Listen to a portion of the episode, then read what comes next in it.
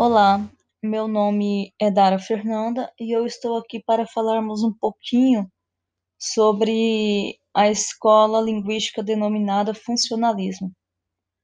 A, essa abordagem funcionalista, ela estuda a linguagem como um instrumento de interação social e vai além da estrutura gramatical por conta do interesse de investigação da linguística.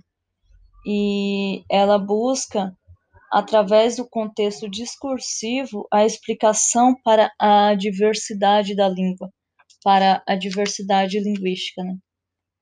É, e ela tenta explicar, ela explica por que isso se relaciona àquilo. Por que, que uma coisa, uma palavra, tem relação com outra. É, o funcionalismo se refere ao sujeito que utiliza a língua. E, por isso, no funcionalismo há uma relação direta entre forma e função, e tem a ver com a estrutura interna da língua. Isso quer dizer que, através da língua, é possível descobrir qual a relação daquele que fala para aquele que, que ouve. É, através da forma como a pessoa fala, Assim a gente consegue saber se eles são próximos ou distantes, se eles estão com raiva ou não, é, coisas assim, né? Mas também o funcionalismo tem relação entre forma e significado e explica o motivo pelo qual um objeto tem o nome que tem. Além disso, ele também tem relação entre as formas da palavra e o contexto em que a usamos é, o que tem a ver com o meio no qual estamos. A gente fala, além de falar de acordo com o contexto, a gente fala de acordo como o ambiente na qual estamos exige que a gente fale. A gente não vai chegar num júri, num tribunal, falar como a gente fala dentro de casa ou com os nossos colegas, né?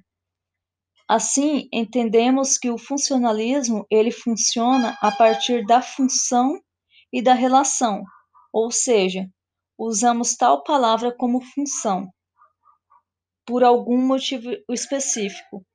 A palavra ela tem relação com o significado, com aquilo que ela representa. Ou seja, o funcionalismo está aí para estudar a relação entre a estrutura gramatical da língua e os contextos nos quais a língua é usada. Ele analisa o uso real da fala, do dia a dia, e de como o falante usa essa língua, e o porquê que ele muda o tom de voz e tem trejeitos para se falar algo para alguém de diversas formas é, e como o falante sabe os momentos de se usar a língua formal e informal, de se dizer a mesma coisa, mas de acordo com o ambiente e o contexto, ele sabe que ele não pode falar de qualquer forma, como se ele estivesse com os colegas, né? Ele tem que ser mais formal, ele tem que usar a linguagem culta. E o funcionalismo, ele também explica a questão do, do contexto regional, geográfico e as variações linguísticas. É, segundo o funcionalismo, isso ocorre porque a língua ela tem contato com o externo. Então, a partir do momento que cada região tem um modo de falar, as pessoas que ali habitam elas acabam por imitar esse modo de falar. É, então, é por isso que existe a questão do regional e cada região pode falar a mesma coisa de outras maneiras, usar é, tipo mandioca, aipim, que também tem outro nome que agora eu não me lembro.